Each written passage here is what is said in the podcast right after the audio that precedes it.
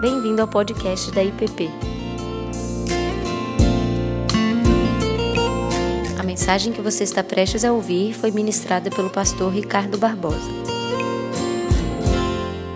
Jesus, pouco antes de ser crucificado, nessa conversa derradeira com seus discípulos, que conhecemos como as conversas de despedida, que encontram-se nos capítulos 13 a 16 de, do Evangelho de João.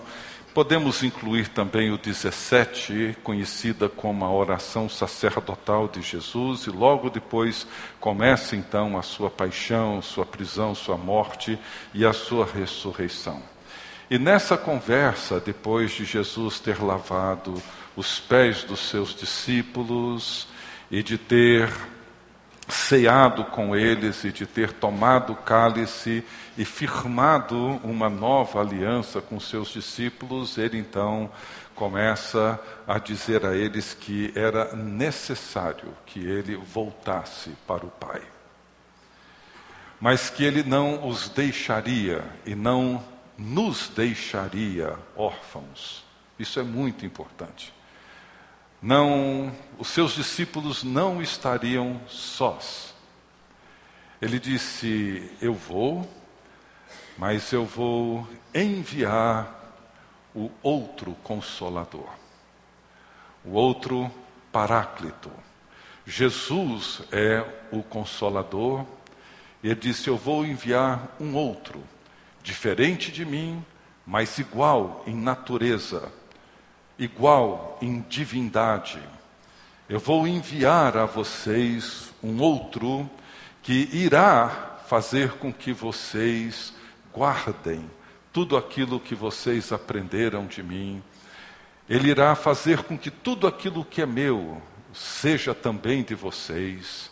Ele vai fazer com que a vida que eu vivo hoje e tudo aquilo que é próprio da minha humanidade seja também próprio de todos vocês. Ele irá realizar na vida de vocês esse grande milagre, se podemos chamar assim, de uma nova criação, de uma nova humanidade, de uma nova vida. Então, passados-se 50 dias da Páscoa, o período em que os judeus comemoravam a festa de Pentecostes, e tanto o Natal na Bíblia como Pentecostes, eles são o cumprimento de uma promessa. No Natal, nós temos o cumprimento da promessa do Messias, Jesus veio, e em Pentecostes nós temos a promessa do Espírito Santo que foi derramado sobre os seus discípulos. Entre os dois encontramos a Páscoa, onde Jesus foi então oferecido como um sacrifício por nós, pelos nossos pecados e pela nossa liberdade.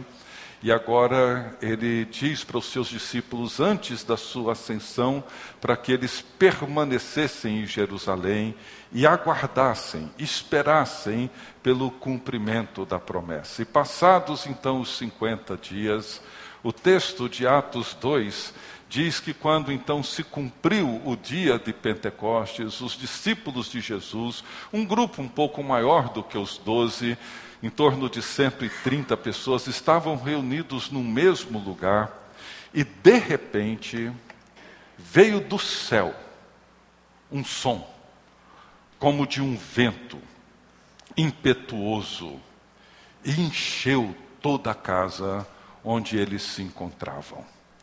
E apareceram ali, subitamente, entre eles, línguas como de fogo, distribuídas entre eles, e cada uma pousou sobre os discípulos de Jesus.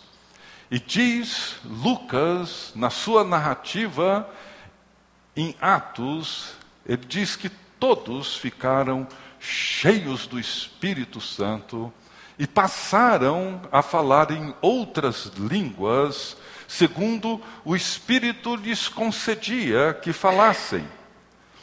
E estavam ali naquela época em Jerusalém judeus piedosos, vindos de todas as partes, de todos os lugares, judeus convertidos, a pessoas que não eram antes judeus, mas haviam se convertido ao judaísmo, muitos estavam ali para a celebração da festa de Pentecostes.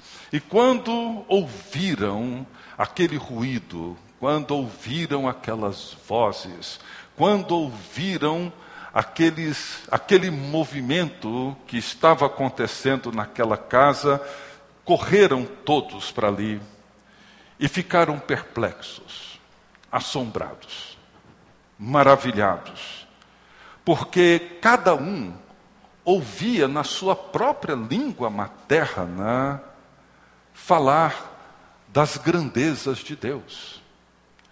E eles olhavam uns para os outros e indagavam entre si, dizendo: Não são estes todos galileus?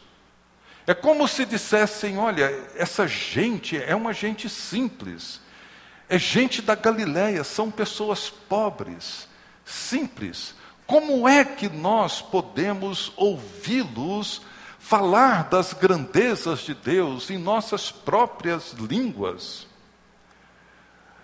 E estavam ali entre eles gente de vários lugares, várias nacionalidades, línguas, idiomas, dialetos os mais diversos, e todos eles atônitos, perplexos, perguntavam um ao outro o que que isso significa. O que é que está acontecendo aqui? E uns ficavam atemorizados, outros, contudo, zombavam, dizendo: eles estão bêbados. então, diz o texto no verso 14: se levantou Pedro com os onze, e erguendo a voz, advertiu-os nestes termos: varões judeus, e todos os habitantes de Jerusalém, tomai conhecimento disto e atentai nas minhas palavras. Estes homens não estão embriagados, como vindes pensando, sendo esta a terceira hora do dia. Mas o que ocorre é o que foi dito por intermédio do profeta Joel. E acontecerá nos últimos dias, diz o Senhor, que derramarei o meu espírito sobre toda a carne. Vossos filhos e vossas filhas profetizarão, vossos jovens terão visões e sonharão os vossos velhos. E até sobre os meus servos e sobre as minhas servas derramarei o meu espírito naqueles dias e profetizarão. Mostrarei prodígios em cima no céu e sinais embaixo na terra: sangue, fogo e vapor de fumaça. O sol se converterá em trevas e a lua em sangue, antes que venha o grande e glorioso dia do Senhor. E acontecerá que todo aquele que invocar o nome do Senhor será salvo. Pai querido, abençoa-nos nessa meditação da tua palavra, para que teu Espírito nos conduza a não só entender, como a viver a realidade para dentro da qual Ele nos convida. Esteja conosco e nos abençoe no nome de Jesus. Amém.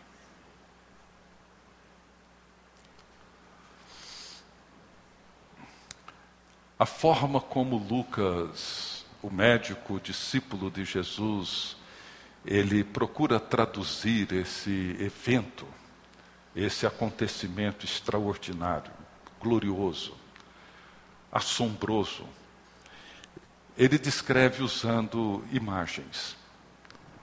Certamente por não encontrar palavras, não encontrar expressões mais adequadas para isso, ele usa então essas imagens. E eu coloquei como título Vento, Fogo e Poliglotas Embriagados. São imagens que Lucas usa para tentar nos ajudar a entender o que, que estava acontecendo ali em Jerusalém naquele dia. Vento e fogo são duas imagens muito usadas nas Escrituras para descrever, para simbolizar a maneira como Deus atua. O Salmo 50, os versos 1 e 3, diz assim: Fala o poderoso, o Senhor Deus, e chama a terra desde o levante até o poente. Vem o nosso Deus e não guarda silêncio. Perante ele arde um fogo devorador e ao seu redor esbraveja grande tormenta. Essa é uma imagem muito recorrente, tanto no Velho quanto no Novo Testamento, acerca da maneira como Deus age, a forma como Deus atua. E não poderia ser diferente nesse grande dia de Pentecostes. E eu queria procurar entender melhor isso, fazendo uma coisa até bastante simples, tentar imaginar o que que vento, fogo e todas essas imagens nos ajudam a entender aquilo que Deus faz agora, fez naquele dia, seguiu fazendo e faz hoje na vida dos discípulos de Jesus, pela presença, pelo poder e pela ação do Espírito Santo em nós. A palavra vento, tanto no hebraico quanto no grego, é a palavra usada para traduzir o espírito. Tanto numa língua quanto noutra, essa palavra é que procura dar a nós alguma ideia do que, que significa, mais do que Pensar nele como a terceira pessoa da Trindade envolve a maneira como nós podemos perceber e entender o agir, o movimento, a obra de Deus no meio da sua igreja. Jesus, na sua conversa com Nicodemos, um dos líderes dos judeus no tempo de Jesus, falando sobre o seu novo nascimento, e a importância dele nascer do Espírito ou ele nascer do alto, Jesus diz que o Espírito é como um vento, ele sopra. Não sabemos de onde ele vem, nem para onde ele vai, e Jesus termina dizendo assim: que desse jeito é a vida de todo aquele que nasce do alto. Desde a criação, em Gênesis, até a ressurreição de Jesus, nós encontramos essa expressão, essa imagem ligada à obra do Espírito. Em Gênesis, quando Deus cria homem e mulher, diz as Escrituras que ele sopra sobre eles o fôlego da vida. E Jesus, após a sua ressurreição, quando entra no cenáculo e encontra-se ali com seus discípulos, ele repete essa cena, soprando sobre eles, dizendo: Recebei agora o Espírito Santo. Essa é a linguagem, essa é a maneira como Jesus nos ajuda a entender a presença do Espírito e aquilo que ele faz. Então, quando nós olhamos e procuramos capturar e deixar a nossa imaginação refletir e pensar sobre essa imagem do vento, nós podemos caminhar e tentar imaginar e refletir sobre uma infinidade de possibilidades. Destaquei algumas. Por exemplo, o vento, ele renova, ele refresca, ele revigora. Isso é o que o Espírito Santo faz, sempre fez e segue fazendo na vida do povo de Deus. Ele muda a atmosfera, ele muda o ambiente. Paulo, ele diz que nós somos o bom perfume de Jesus Cristo. O Espírito, ele vem de Deus, ele nos é dado, mas o que ele realiza em nós é possível perceber a sua ação na forma como nós nos relacionamos, na forma como nós atuamos, na maneira como nós vivemos o nosso dia a dia em casa, no trabalho, no trânsito, na rua, nos nossos relacionamentos, nas coisas mais ordinárias e simples, até nos eventos mais sofisticados, mais completos, ele renova. Ele traz um aroma novo. Ele traz uma atmosfera nova. É aquilo que a Bíblia descreve, sempre dizendo que antes éramos assim e agora somos desse outro jeito. Antes agíamos de uma determinada maneira, agora as coisas são diferentes. Isso é o que o Espírito faz. Maridos que antes eram grosseiros, mal educados, rudes, tornam-se pessoas brandas, mansas, humildes, pacientes, relacionamentos antes marcados pela agressividade, pelas acusações, pelas insinuações, por afirmações maliciosas, são transformados. Uma atmosfera nova vem com esse sopro, com essa brisa que entra refrescando e mudando todo o cenário, trazendo um novo alento, trazendo um novo clima, uma nova forma de perceber essas coisas. Há uma outra característica que o vento, que ele vem e por onde ele passa, vindo mais forte, vindo de uma maneira mais impetuosa, ele muda ele transforma, ele revira.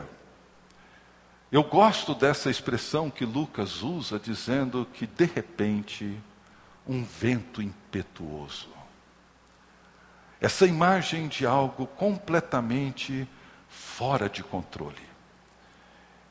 Algo que está muito além daquilo que a gente pode manipular, conduzir, fazer do nosso jeito.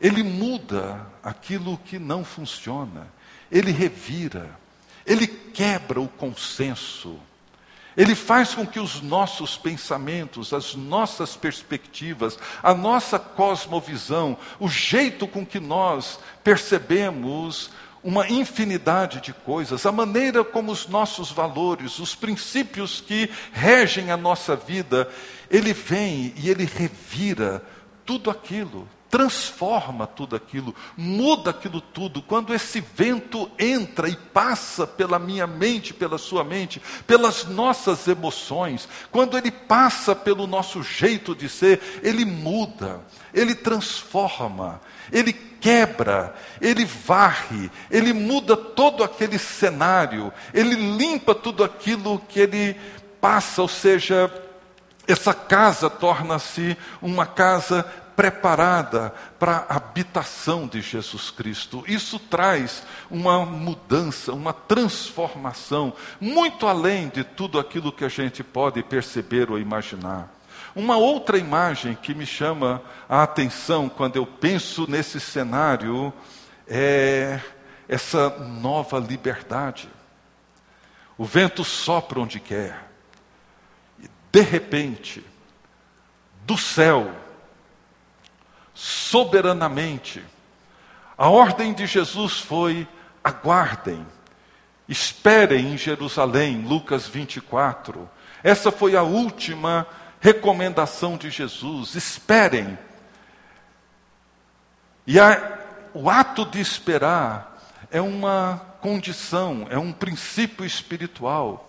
O último mandamento que Jesus deu para os seus discípulos não foi a grande comissão e de fazer discípulos de todas as nações. A última recomendação que Jesus deu para os seus discípulos foi: aguardem, esperem, até que do alto vocês sejam revestidos de poder. Esperem, orem, aguardem e de repente, do alto, como um vento, subitamente, algo totalmente fora de controle. O vento soprando como ele quer, em quem ele quer. Línguas repousando em cada um dos discípulos, segundo o Espírito lhes concedia que falassem. Ele vem e ele atua e aquilo que acontece na vida de todos os discípulos de Jesus traz um novo sentido de liberdade, uma nova expectativa, um novo jeito para nós vivermos. Não permanecemos mais prisioneiros dos nossos medos. Lembrem-se que esses discípulos que se encontravam ali estavam amedrontados, pelo menos há 50 dias atrás, eles estavam assustadíssimos, perturbados, imaginando aquilo que poderia acontecer com eles. O próprio Pedro foi um dos discípulos de Jesus que negou que o conhecesse por três vezes. E de repente, Pedro surge no meio dessa comunidade, diante de toda aquela multidão perplexa e atônita, e Pedro se volta para essas pessoas e diz: Por que, que vocês estão desse jeito? Isso que está acontecendo é o que Deus já havia dito há muito tempo atrás que aconteceria. E prega um sermão audacioso, corajoso, com uma liberdade e uma coragem que há poucos dias atrás ele não tinha. A pergunta é: onde é que o vento tem soprado na sua vida nesses dias? Como que você percebe hoje o vento do Espírito soprando na sua família, soprando dentro da sua casa, soprando no seu trabalho? Como que você hoje interpreta, consegue discernir esse vento varrendo a sua vida, transformando os seus hábitos, trazendo um novo vigor para a sua vida, uma nova atmosfera dentro do seu lar, um novo clima dentro do seu trabalho. Como que você vê hoje esse vento soprando na sua vida. A outra imagem é a imagem do fogo, uma expressão sempre associada na Bíblia com santidade, com a pureza divina. Deus é fogo consumidor. A imagem da sarça ardente na visão de Moisés no Sinai, a fumaça na montanha, a coluna de fogo, o que essas imagens nos dizem sobre o Espírito Santo? E certamente, uma grande necessidade que todos nós vivemos nesses dias sombrios, tanto internos quanto externos, é de algo que ilumine, de algo que traga luz sobre as trevas interiores e exteriores, sobre a escuridão da nossa ignorância, uma luz que nos ajude a compreender e entender quem Deus é. uma luz que nos ajude a olhar para dentro de nós e ver mais claramente quem somos diante de Deus, diante de nós mesmos. Uma luz que nos ajude a ver quem somos como povo de Deus no meio dessa cidade.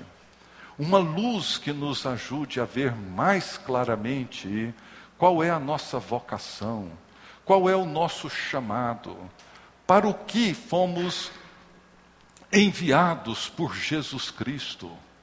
O que é que Deus comissionou a cada um de nós e o que Ele espera de cada um de nós no ambiente em que nós vivemos? Nós precisamos do Espírito Santo como essa luz, esse fogo que entra na nossa vida e faz com que os nossos olhos se abram e tenhamos uma percepção mais clara sobre tudo isso que está à nossa volta. Precisamos entender melhor o que acontece com a nossa cidade, o que acontece com o nosso país. Vivemos mergulhados em densas e profundas trevas, e vamos como que tateando na escuridão, sem saber exatamente quem somos, para o que fomos chamados, qual o nosso lugar e papel na história, como que nós nos vemos dentro dessa grande história. O Espírito fez isso em Pentecostes, seguiu fazendo isso com os cristãos do primeiro século, no segundo, terceiro, hoje, mas muitas vezes nós nos tornamos apáticos. E uma outra imagem que o fogo traz é que o Espírito, ele quando vem, ele não só ilumina, mas ele aquece. Essa tem sido minha oração. Quando eu penso em todo o projeto do Emaús e outras coisas que vão seguindo e vamos caminhando e trabalhando, eu oro para Deus derreter o gelo da apatia, nos nossos corações. O gelo da indiferença. O gelo que cresce e se transforma em grandes barreiras que nos impedem de ver como o que Deus deseja que vivamos. Os dois discípulos de Emaús, quando Jesus parte o pão, e os olhos deles se abrem. O que eles comentam um com o outro foi: viu como o nosso coração se aquecia na medida em que ele ia expondo as Escrituras e os nossos olhos foram se abrindo. O Espírito, ele vem, ilumina, clareia, aquece e, sobretudo, ele purifica, ele santifica, ele remove as impurezas, como quando o ouro é passado pelo fogo. Uma vez ouvi de alguém que, li na verdade, que trabalha com o ouro, e alguém perguntou: quando é que você percebe, sabe que o ouro está absolutamente puro? Ele falou: quando eu consigo ver a minha face estampada no brilho do ouro. Achei essa imagem fascinante. Ou seja, o Espírito vem e remove toda a impureza até poder ver a própria face. Ele faz isso. E isso faz com que o povo de Deus entenda o seu papel. Aquele pequeno grupo de discípulos amedrontados começam aquele dia com cento e poucas pessoas. No final daquele dia, centenas, milhares haviam se rendido a Jesus Cristo como Senhor. A pergunta é: pelo que o seu coração hoje queima. Quando é que você o vê aquecido por Deus e pelas coisas de Deus? Onde é que o fogo tem atuado na sua vida e te purificado, transformado e feito de você uma pessoa santa? Por fim, o que aconteceu no dia de Pentecostes foi interpretado por pessoas que estavam ali na festa como um grupo de bêbados, como um grupo de pessoas que por alguma razão estavam fora de si. Só não sabiam explicar como que esses bêbados tornaram-se poliglotas de uma hora para outra. Isso eles não conseguiam entender. E naquele dia, eles olharam para tudo aquilo e a grande pergunta foi essa: como os ouvimos falar em nossas próprias línguas as grandezas de Deus? Vejam que no capítulo 1, os discípulos perguntam para Jesus, antes de Jesus ser ascendido aos céus, então os que estavam reunidos lhe perguntaram: Senhor, será este o tempo em que restaures o reino a Israel? E Jesus respondeu: Não vos compete conhecer tempos ou épocas que o Pai reservou pela sua exclusiva autoridade, mas recebereis poder ao descer sobre vós o Espírito Santo, e sereis minhas testemunhas, tanto em Jerusalém, como em toda a Judéia, Samaria e até os confins da terra. Quando o Pentecostes acontece, o que vemos ali é que a promessa de Jesus, de que o Espírito iria dar àquele povo o poder não para serem grandes figuras, fazerem grandes performances religiosas, não.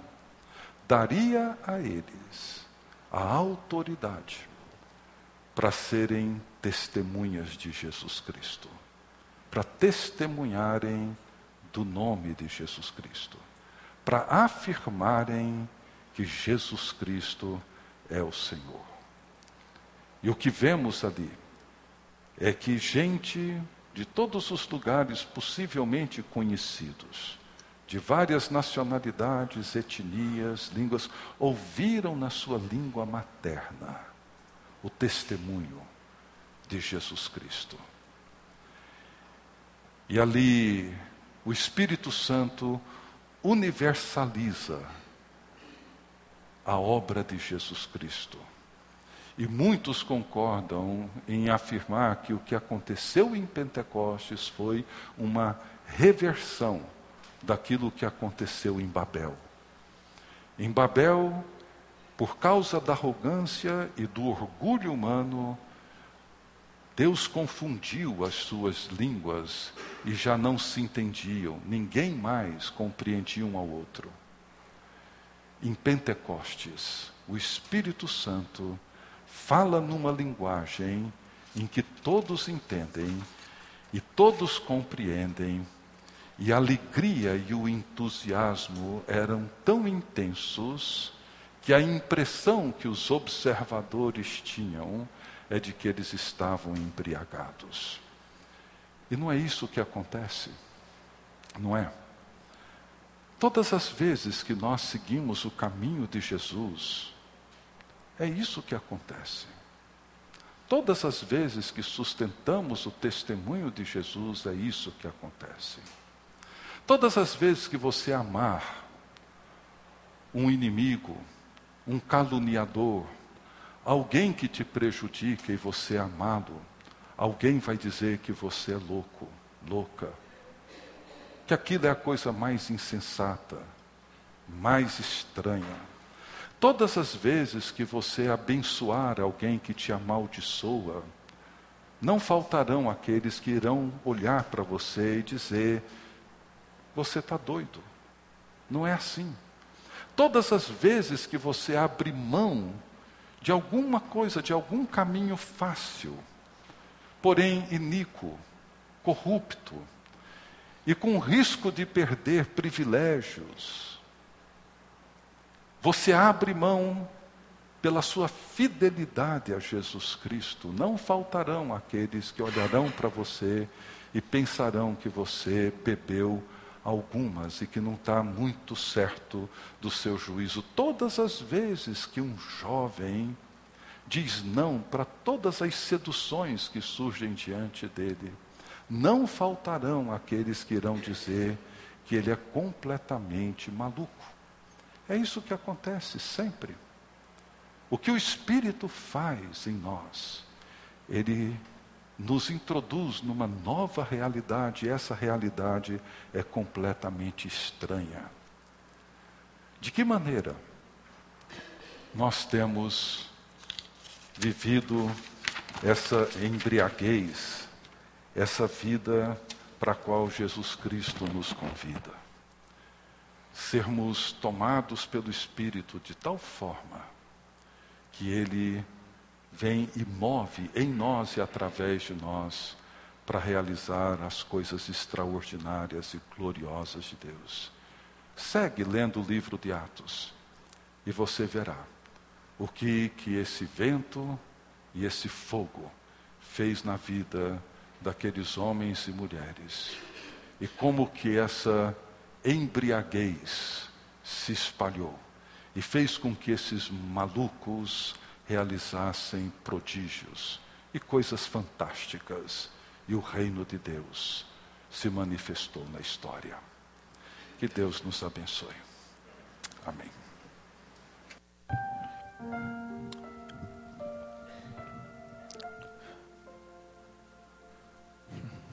Pai Santo, que a tua palavra nos alimente dia a dia, que a vida de oração nos conduza, sensíveis à voz do Teu Espírito, para que possamos viver esta grande realidade, realidade abençoadora não só para nós, para nossa casa, mas para todo este mundo, Pai. Que este vento impetuoso sopre, trazendo talvez desordem para que as coisas se, se ajeitem novamente trazendo frescor, trazendo alívio ao cansado, trazendo mudança de atmosfera. Que este fogo ilumine o caminho, que este fogo aqueça, Pai Santo, a alma, aqueça a mente, aqueça a fé, mas que Ele também nos purifique de tal forma que o rosto do teu filho Jesus seja ele a resplandecer em nós, Pai. E que possamos, com alegria, com grande júbilo, proclamar as virtudes do Senhor que nos chamou das trevas para a sua maravilhosa luz. E que tudo isso seja proclamado num único nome, Cristo Jesus. E que pessoas conheçam, pessoas se rendam, pessoas voltem o coração, a vida e se dobrem diante do Rei de toda a terra, que é o teu Filho. Assim, Pai, conduz-nos, conduz o teu povo espalhado por toda a terra, conduz a nossa igreja.